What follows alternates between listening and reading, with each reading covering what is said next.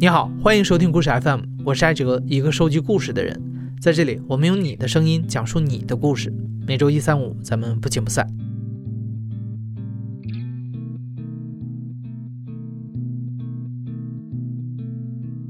前不久啊，故事 FM 的公众号后台收到了一个投稿，投稿的标题呢是“乡村土鳖男孩和北京女孩的爱情故事”。我看到这个投稿之后，赶紧把这两位讲述者请到了故事 FM 的录音间来采访。我之所以这么想聊这个话题啊，首先因为我觉得这种跨越巨大的城乡阶层的爱情开始变得越来越少见，越来越难得。那另外，即使有呢，处在这样关系当中的双方一般都会把双方的家境当成是最敏感的隐私，不愿意让外人知道。所以我特别特别感谢今天的讲述者李默和小居居，愿意如此坦诚、毫无保留地跟我们分享他们在这段爱情当中的经历和感受。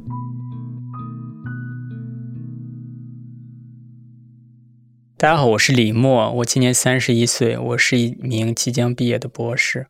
我们是同一个老师，然后我是一四年入学，一六年已经转博士了，然后他是要一六年的九月份，然后来读硕士，嗯，然后呃，相当于来见老师的面，然后我们就这是第一次见面，然后也就认识了。个子小小的，然后背个书包蹦蹦跳跳的就来了。我当时并不知道他的背景，但是我看他的第一印象给我的感觉，我马上就想到了一句话，就是陈丹青说他去美国的那句话，就说。去美国，发现每个人都长着一个没有受过欺负的脸。他给我的第一感觉就是，嗯，这个女孩没有受过欺负，就是这个样子。然后他见我们每个人，他都呃，也不能叫自来熟，他就跟每个人都很自然的就攀谈了起来。我叫小居居，今年二十七岁，北京人。然后第一次去，他就讲一个关于大数据分析的一个什么东西，我也不是很听得懂。当时看了他第一眼，他那个穿着打扮还是蛮吸引我的，一个简单的 polo 衫，啊，卡其色的裤子，一个牛津鞋，戴个小眼镜，挺白的，他皮肤挺白的，就看上去就是一个典型的博士吧，但是又不是那种土，还有有点小洋气，小。小资的那种，所以嗯，哎，觉得这人好像还挺有意思。然后这中间有一次，我跟大家做了一次展示，就是呃，怎么做这个个人信用评分。他当时就觉得哇，这个人好厉害，学术就应该是这个样子。再听他分析他的那课题，然后平常聊天儿就觉得这人知识面很宽，涉猎特别广泛。我之前没有见到哪个这个年纪的人像他。喜欢的东西这么宽泛，所以一下就对他很有兴趣。我进了师门以后，我大师姐说我是唯一一个能压制得住他的。嗯，有一次我那个是第三面见他，我跟他开了个玩笑，当时还有其他人在，我说：“哎，师兄，你年纪这么大了，怎么还没有女朋友？你是不是有什么问题呀？”我当时确实怀疑他是不是个 gay，因为穿着打扮怎么都那么的。娘有点娘，稍微有点娘，是怀疑来着。他一下就就不知道怎么回答了，就被噎住了，就不知道怎么回答。然后大家就就很开心。后来悄悄跟我说：“你这个问题，我们已经想问了好几年了，一直没有人敢问，但是只有我敢问，我就问出来。”他回宿舍以后，就跟舍友就说：“我今天被我小师妹给制住了。”后来聊的就比较多，以至于有的时候我去给老师。办事儿，其实我已经办完事儿，我可以回宿舍，但我还借机去办公室看看他呀。师兄最近有没有什么好书推荐呀？师兄你在忙什么呀？他经常会来办公室，呃我一直以为他来办公室都是有事儿，后来他告诉我，他来办公室就是想跟我说说话。那个时候他还傻了吧唧的，他也没看出我有什么意思。一七年的入学之后，大概都快一年的时间了。我那时候是拜托了一个师姐帮我打探一下，我跟她说的很清楚，我说你帮我打探一下这个师兄是不是对我有意思啊，或者他有什么别的想法，或者他是不是个 gay 呀，帮我问问清楚。然后，但是这个女孩来直接跟我说，那个那谁谁谁喜欢你，你喜不喜欢他呀？哎呀妈呀，这个事儿就没有给我嗯思考跟喘息的空间。讲了讲之后，我就让这个女孩回去了。我说我知道了。我回去之后，我一晚上没有睡。我就在认真考虑这个问题，呃，我们俩合不合适？我是对他有好感的，但是这中间存在一个非常重要的问题，就是我们俩的生活环境差别非常大。他是一个北京中产，而我呢，我是一个国家级贫困县农村的农村中产，我们俩都是中产啊。这中间会有非常巨大的生活的差异。就最简单的例子就是吃饭，比如说他买东西。他可能不看，他就觉得嗯，这个挺好，拿起来，然后就要去付款。而我呢，我是要斟酌半天，这个会不会太贵？这个能用多少年？你们两个人会在一起之后，会产生非常多的问题。人家很开心，或者说抱着希望来找到了你，而你呢，跟他在一起之后，如果这中间产生了非常多的摩擦，给他造成了非常大的伤害，我这个是我是不愿意这样的。所以我一晚上我都在翻来覆去的想这个事情。呃，这个一晚上我都没有睡。结果第二天，他就来找我谈了，约了外边吃饭。他这人特搞笑，他你说约一个女孩来谈这种事情，他还准备了一张小纸，类似于合约一样的东西。就如果我们在一起，我们一有事儿好好商量，不能吵架，就不能摔盆摔碗那种吵架。二。好像什么共同学习，三是什么？反正就一二三。哎，我当时一看那个，我说妈呀，我这还没同意，您就给我上来来这个。当时一开始我就觉得他是个另类，那这个只不过另类的一种表现，好吧，也也能接受。那我们就谈一谈吧，就一条一条的谈一谈。后来就慢慢慢慢，天天晚上一起聊天。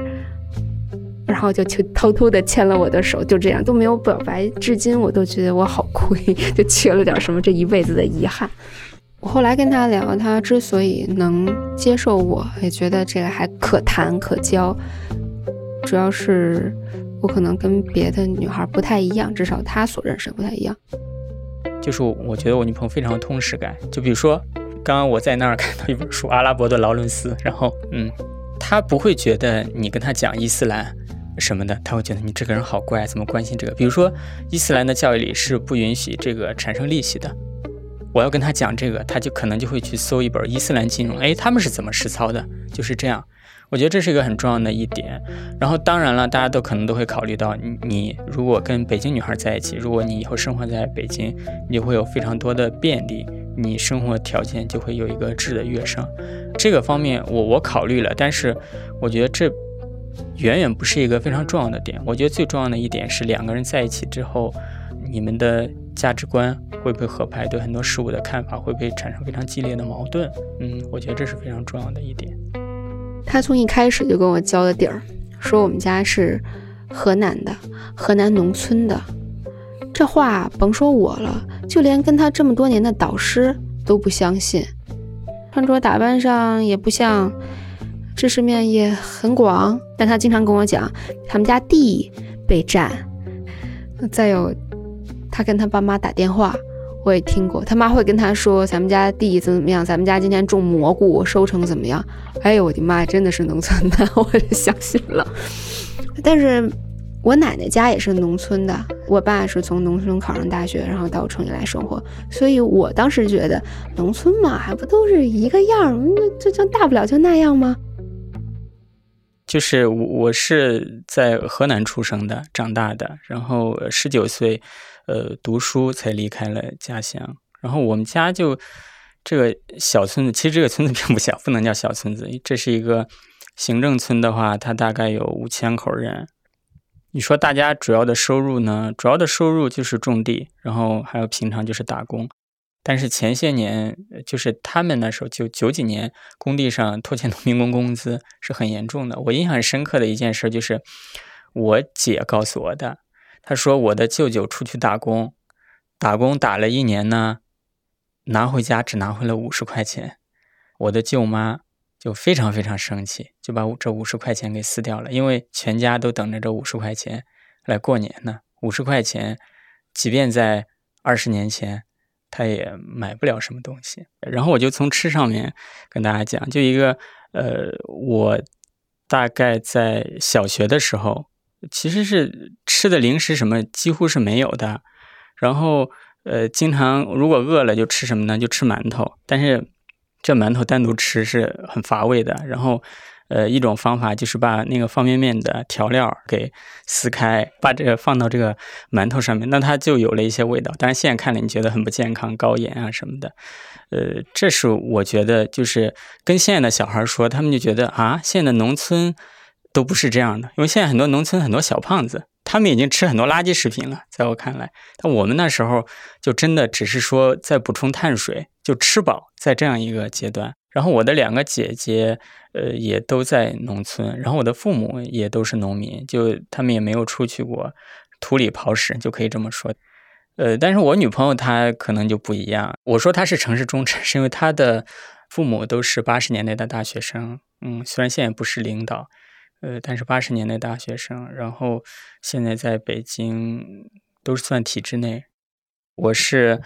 嗯，零八年才离开这个县，呃，零八年上大学，然后零八年也是我第一次用电脑，就这个时候就可能要再要对比一下我跟我女朋友了。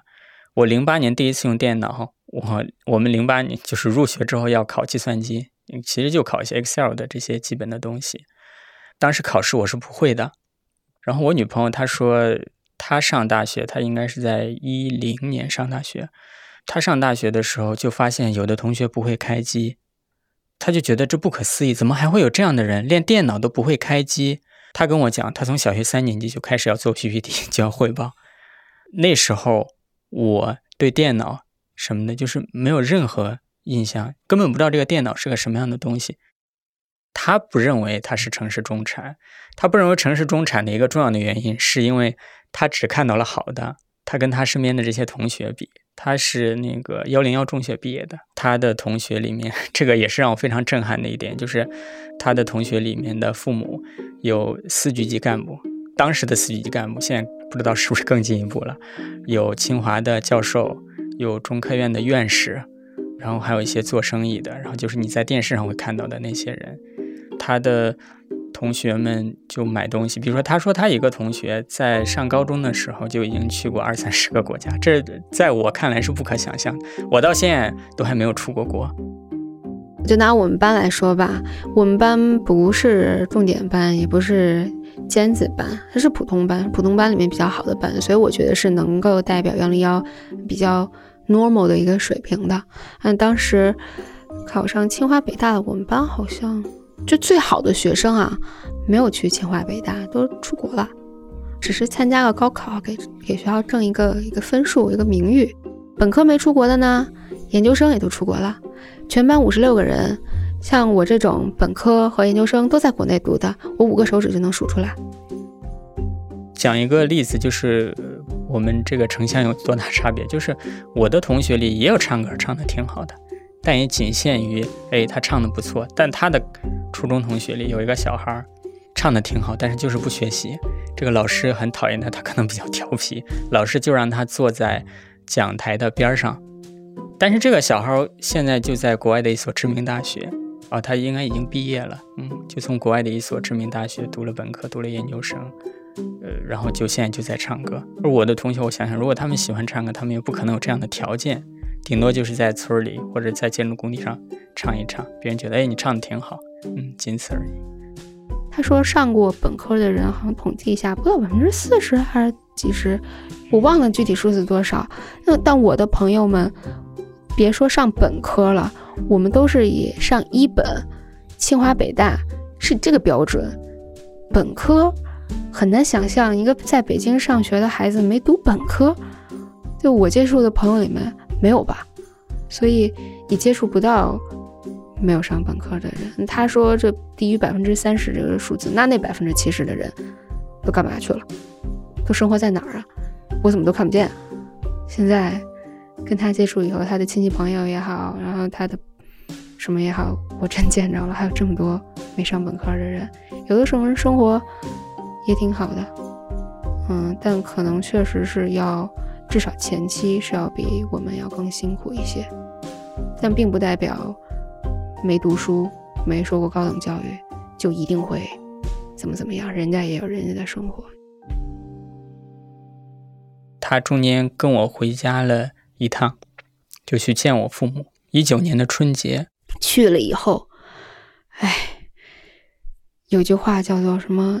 嗯，你们城里的人，他告诉我的，总对农村有一种田园牧歌式的美好想象。那我真是美好想象，我一去他家，这打破了我的想象。他家在我印象中，我奶奶我奶奶家从小好像都没有没有这么破过。那个房子三面小房，外面的墙皮好像都剥落了，里面吧有点昏暗，很矮的小房，没什么客厅的这种概念。吃饭也好看电视也好。都是在那一个屋，另外一个小屋呢，能看出来是刚粉刷过的，因为他爸爸妈妈听说我要来，所以特意刷了墙，还找人去做了个床，做了个柜子。屋里仅有的摆设，好像就我说的这几种，没有别的。但你能知道他们是用心准备过的。我进他家，咔一脚踩上鸡屎。真的，一进门就踩上鸡屎，哇！那一刻，呃，这真是乡土气息啊！他家那个鸡就满地乱跑，拉的鸡屎到处都是。其实我跟他们家待了不到二十四小时，我就回来了，因为他家没暖气。农村是没有暖气的，虽然知道他回家，这是北京来的女孩，早早的就给他装了空调，但是还是太冷了，并且特别不凑巧，他回家那两天正是全年最冷的那几天，特别特别冷。我特意穿了最厚的羽绒服去，开着电褥子，坐在床上，围着个被子，里边还搁了一个像暖水袋一样的东西，但是它是插电的，能裹的都裹了。我就像一个母鸡一样，就坐在床上不下床，把那个空调暖风开到最足，那也不行，因为那个墙很薄。也没有保温层，可能真的太冷了，我真是受不了。我就跟他商量，我说要不咱们明天回去吧。我也知道很不合适，你刚来人家，第二天一天没待你就要走，肯定不合适啊。可我真的觉得无法忍受，太冷太冷了。后来我们俩商量就走。他妈、他爸、他两个姐姐轮番上阵，就劝我们，主要是劝我，因为是我提出要走，劝我说再住一住吧，你们好不容易来一回，怎么怎么样？其实我当时觉得自己做的挺不好的，因为他为了初三跟我一起回去，春节就是在北京一个人过，我回家了，他一个人在呃一个人过的，相当于春节人家就没跟父母团聚。嗯，初三陪你回去了，你待了一天又要回来，人这一整年就只回来这么不到二十四小时，人家妈妈一年就见他一回，所以我想的是，我回北京，我先回去，你在这儿再住几天，哪怕住到初十、初七呢也行。但是他妈当时坚持就是让他跟我一起回去，我当时不太理解，难道你不想你自己儿子吗？你不想他在那儿再住会儿吗？他妈觉得，如果让我一个人就这么走了，这事儿就黄了。我当时有，我当时有这种感受，就是我没有想到他们家这么这么破，而且我听不懂他爸爸妈妈讲话，完全听不懂。还有就是觉得跟他父母沟通成本有点高。嗯举个例子，就说买火车票这个事儿，咱们就知道改签、退票这一系列流程，你改签过一次以后，你就不能再改签第二次了吗？这个。他爸爸妈妈对此一无所知，反复的就听不明白，就那种，更甭说生活习惯上的不同。再有，我见到他一个两个小外甥，一个外甥女儿，在院子里就就很多人啊，在院子里就直接尿尿，你就觉得怎么跟我生长的环境这么不一样？当时我就在想，我跟他生活在一起，真的没问题吗？再有，就我爸爸妈妈的态度，其实对我也有一定影响。从第一次到现在，一直都很强烈的反对，就没有缓和的时候。我觉得，我爸这么说的，说不图你找一个有钱的，或者那那你都不用，你只要找一个，就无所谓外地无外地，我爸妈不在乎这个，你只要找一个父母有退休金，有医保，将来老了不用你们俩操心，不用你们俩太过于就金钱上的养的这种就行。你找一个这个。他父母老了以后怎么办？俩姐姐，一个男孩。农村的那个儿子养家的概念是很重的，你将来看病、养老都是问题。还有，我爸说一句话对我触动很大，他当时都要哭了。他说：“我就是从农村出来的，我觉得我上半辈子不容易，我笨了这大半辈子了啊，笨出现在的这样，你现在又找一个这样的，那我图什么呢？他当时喝了点酒跟我说，我看着他眼圈都红红的，我觉得也挺心疼，也挺难过。然后我就问我妈，因为我妈，那你当时不就找了一个农村的吗？是吧？你是城里的，你为什么找一个农村的？我妈说那个时候跟现在不一样，那时候城乡差距没有那么大，大家都不太富裕。可现在不一样啊，现在你跟他差距，岂止是我跟你爸当时的差距啊？而且我妈说她也挺后悔的，当时我姥姥姥爷也都不同意。我妈小时候就是在城里长大的嘛，她当时选择我爸，后来就挺后悔的。他说：“农村人的这个习惯恶习，不洗脚，那个毛巾都是馊的，抠脚啊，什么啊，早上起来洗脸，那跟河马喝水，他噗噜噗噜噗噜噗噜，就各种陋习，反正被他说的，还说他们农村。”男尊女卑，每年春节回他家都是女的在做饭，男的吃饭，嗯，男的吃完了，女的才能上桌，这都什么陋习？我妈后来就不在春节回家给他们做饭，要么就出去吃，要么就不回去了。嗯，我妈就这样，所以她就说她很后悔，你可千万不能再走我的老路了，你找这个还不如你爸呢。另外一个就是很。比较致命的问题就是说，他有一个姐姐，不是亲姐姐就表姐，也是跟外地人结婚。她也是北京的嘛，还找了一个老公是张家口怀来县里面的，也是农村的。当时也是家里也是劝她别结婚，不行不行，一意孤行非要结婚。结果现在怎么样？后悔了吧？生活习惯不一样，思维方式不一样，跟婆婆过不到一块儿去。这个男的，这个我姐夫现在他自己都跟我说，你一定要慎重的考虑这件事情。你看我现在众叛亲离，我妈我姐觉得我不孝顺，然后你姐呢又觉得我又太向着他们家，就向着我们家。你说我到底是向着谁？我两边不是人。反正，哎，生活中有两个这样的例子，你难免会有所动摇。我姐就微信问我：“那你要分手吗？”那时候我没有想到要分手，我只是想要再考虑考虑。我姐就觉得完蛋，她去了他们家以后一定要分手的。她去之前她就跟我讲，然后他就越想，他可能就觉得越是问题。我送他回来，我就明显感觉到他的情绪上有些变化。后来我不是有意的看他的微信的，我是。凑巧看见了他给他姐姐发的一个微信，他说：“现在这个怎么办？”我女朋友以前是非常坚定的，就觉得我们俩是一定要在一起的。我看到这个之后，我就觉得完了，这个大事不好，我们俩这个嗯可能要发生非常大的一个变化。当然，这中间她确实是在犹豫。然后我们俩回到北京之后，就一起吃了个饭，我把她送上车。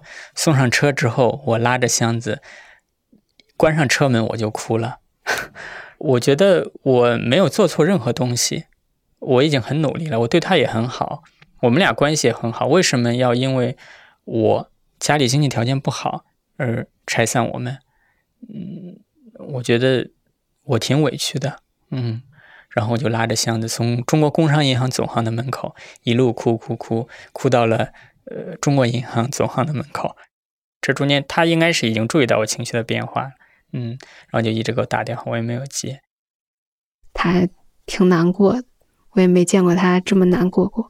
我在家我也很难过啊，我一方面又不想放弃志同道合这么有意思的一个人，另一方面觉得确实生活习惯上也好，差异、家庭环境差异太大了。我从来没有埋怨过他父母，不管是在别人面前还是在他面前，呃，包括在我内心，我从来没有埋怨过。我觉得这是很正常的，呃，谁的父母都希望自己的孩子能生活得更好一些。我当然希望他的父母说，嗯，好，只要闺女看上的都同意。我当然希望是这样的，但是我们这个社会现在就是这样，尤其是最近两年，然后我们不管是在互联网上还是跟朋友聊天的时候，就是认同门当户对的。人越来越多了，我觉得这可能跟我们社会经济的发展不像前些年飞速发展是有一定关系的，跟社会上升渠道在慢慢不能说慢慢关闭吧，跟前些年上升渠道敞开，只要你努力，就一定能获得非常好的生活。呃，相比是稍微差点，所以就这种思潮可能更多了一些吧。但是我们俩的现实情况就是这些，我可能家里就是差很多，嗯。包括我想过，如果他的父母可能害怕的话，其实我们完全可以去，呃，做一个婚前的这个财产证明啊，什么之类的，我觉得这都没有问题。后来他，我又好好的又跟他聊了一下，然后他就更坚定了，说不管怎么样，就是即便父母不愿意，嗯，那我想我也是要跟你在一起。这个我们之前要讲好。嗯，双方对自己的原生家庭都不大满意，或者说，我挺不喜欢我的原生家庭的。我爸妈关系不好，那从我很小的时候就不好。现在的结果就是爸爸妈妈没有必要的事情，两个人是不讲话的。我觉得这比吵架更可怕。啊，他呢不能说不喜欢，只能说投胎到这个家里那是没有办法的事情，那谁也选择不了。那我们将来的生活就是尽可能的和。原生家庭少接触，自己过自己的日子。我也觉得这可能是最好的办法。就既然可能我跟他的父母也过不到一块儿去，他跟着我的父母也过不到一块儿去，那你就少接触嘛。他现在毕业了，我现在想就毕业了嘛，我也好讲了，跟爸妈说说再重提见面的事情，使点小手段。反正我就是要跟他结婚，那你们不见那就拖着呗，反正我越拖越老，你们看着办。我都已经二十七八，你们想拖到什么时候，是吧？那你们要实在不见，那我可就领证去了，反正户口本在我手上。其实他父母，呃，这方面我觉得他的父母可能已经慢慢的接受了这个事实，就是说他们两个是肯定要在一起的。在 二零二零年的六月。二十四日之前，我是觉得压力好大，压力好大。这个压力来自于我博士什么时候才能毕业，我能不能顺利的毕业？但是从那天之后，我知道，嗯，我确定能毕业了。这时候的压力可能就更多的来自于生活的压力。比如说，如果我们要在北京生活的话，那收入呢？嗯，他的收入是比较高的。我虽然是博士毕业，但我不知道我的收入能不能达到他的一半儿。嗯，这是我接下来最主要的压力。我们现在不就是租房子住吗？我们现在在换租，换租过程中，你就会感觉自己找房找得很辛苦，有一种没有安定的感觉。因为毕竟是租房，我以前没租过房，那现在是在租房，我真的感觉到，嗯，就是北漂们说的没有家的感觉。我真的有这种感觉，哪怕我家就在北京，那我也有一种感觉，我还是想要买一个自己的房子。但如果只靠我们俩的工资，不靠任何一方家里，那做梦吧。所以我那天跟他讲，我说将来我们还是买房吧。我我我我只是商量的口气跟他讲，他居然都哭了，他居然都哭了。可能也因为有别的毕业的事情压迫他，就一下感情上有点崩溃，他就哭了。他觉得自己很穷，没钱。呃，现在我就不敢提这个事儿，但其实心里我还是想要买房的。那买房就少不得要家里面帮助，家里面帮助就啊 就还是要调和，呃，他和家里的矛盾。